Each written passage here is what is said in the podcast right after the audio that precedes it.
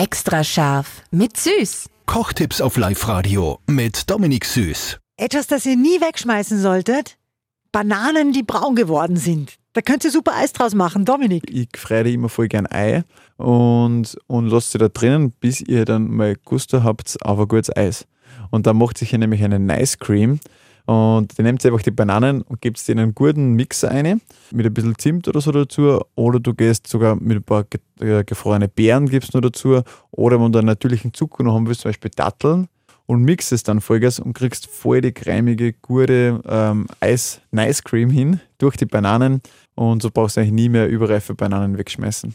Mega. Und da hat er viel weniger Kalorien als ein normales Eis. Komplett, ja. Also das ist auch so ähm, für Veganer so eine richtig coole Sache, weil erstens komplett vegan, du hast trotzdem die Cremigkeit, ist halt irrsinnig viel Vitamine drinnen und, und einen natürlichen Zucker von den Bananen und von den Datteln. Extra scharf mit Süß. Perfekt gekocht in einer Küche von Eilmannsberger. Denn am Ende schreibt man Küche mit E.